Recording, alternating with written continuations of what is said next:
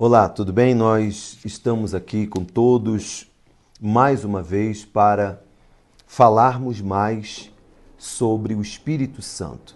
Falamos no primeiro vídeo que o Espírito Santo é uma pessoa, uma pessoa da terceira, a terceira pessoa da Santíssima Trindade, a qual se manifesta em cada um de nós para é, suprir, podemos dizer assim, a ausência do Senhor Jesus. Ele é o consolador, ele é o conselheiro, ele é o guia, ele é o fortalecedor, ele é a sabedoria, ele é o Espírito do Senhor. E sem ele, nós não somos absolutamente nada para vencer tudo o que temos que vencer.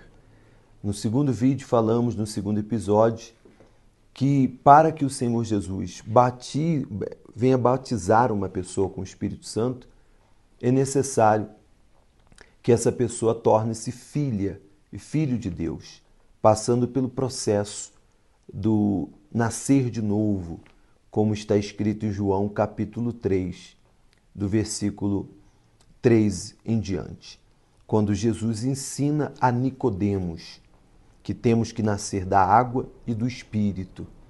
Agora, no episódio de hoje, eu quero que você entenda que para que o Espírito Santo venha morar dentro de uma pessoa, é necessário que essa pessoa seja regenerada, transformada pela palavra de Deus.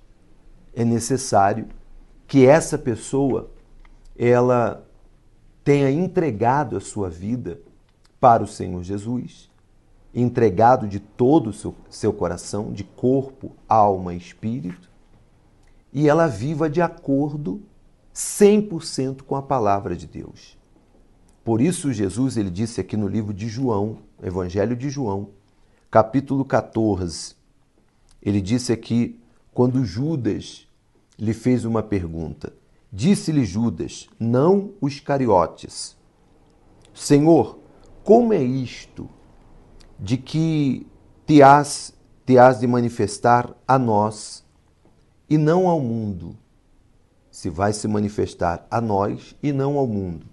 Jesus respondeu e disse-lhe: Se alguém me ama, se alguém me ama, ele guardará as minhas palavras, e o meu Pai o amará.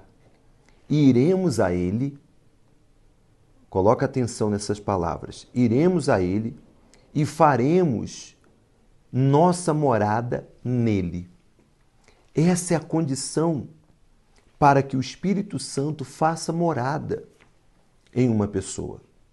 Para que essa pessoa esteja apta a receber o Espírito Santo, guardar as palavras de Deus o Senhor Jesus ele segue no versículo 24: Quem não me ama não guarda as minhas palavras. Não guarda. E a palavra que ouvis não é minha, não é minha, mas do Pai que me enviou.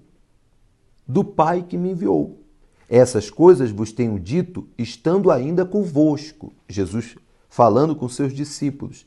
Mas o Consolador, que é o Espírito Santo, que o Pai enviará em meu nome, ele vos ensinará todas as coisas e vos trará à lembrança todas as coisas, tudo quanto eu vos tenho dito. Esse versículo nós vamos falar em uma outra oportunidade. Em outro próximo vídeo, provavelmente eu falo sobre esse. Mas aqui está: quem não me ama não guarda as minhas palavras, e a palavra que ouvis não é minha, mas do Pai que me enviou. Então, quando que eu guardo a palavra de Deus? Quando que eu guardo essas palavras? Quando eu as coloco em prática. Quando essas palavras passam a fazer parte do meu dia a dia, do meu cotidiano. Quando essas palavras, elas passam a ser a base da minha vida. Ela passa a guiar a minha vida. Por exemplo, como pode o Espírito Santo morar dentro de uma pessoa que dentro do seu coração ela tem mágoa, ela tem ressentimento, ela não conseguiu perdoar, Não conseguiu. Não há como. Como que o Espírito Santo vai habitar em uma pessoa que o seu coração é magoado, ressentido? Então essa pessoa não está conseguindo praticar a palavra do perdão, a prática do perdão. Assim como que o Espírito Santo vai habitar e morar em uma pessoa que ainda é escrava do vício, escrava do pecado, escrava. E quando eu digo escrava, dominada, porque ela não conseguiu abandonar. Não conseguiu abandonar. Então você veja que tudo começa em um passo de cada vez. Nós não podemos querer que a pessoa receba o Espírito Santo se ela não, não, não deu os primeiros passos, que é se libertar, que é se converter, que é entregar de fato a sua vida ao Senhor Jesus, que é se batizar nas águas, para que ela possa nascer de novo, que é ter um encontro com Deus, receber a revelação do Senhor Jesus, tornar-se filha de Deus para que assim o Espírito Santo venha sobre ela e faça morada, para que assim o Senhor Jesus batize essa pessoa com o Espírito Santo. Então, no episódio de hoje, medite nessas palavras. João capítulo 14, do versículo 22 ao versículo 26. E depois comentamos mais sobre quando ele diz que o Espírito Santo ensinará todas as coisas porque ele conhece as profundezas de Deus. Ele conhece as profundezas de Deus. Tá bom? Eu espero ter ajudado você. E se você não é inscrito no canal e quer se inscrever, se inscreva. Compartilhe esse vídeo. Envie esse vídeo para os seus amigos e amigas. Deixe aqui seus comentários. Se você tem alguma dúvida, alguma pergunta, deixe aqui porque ao longo dos vídeos vamos responder, tá bom?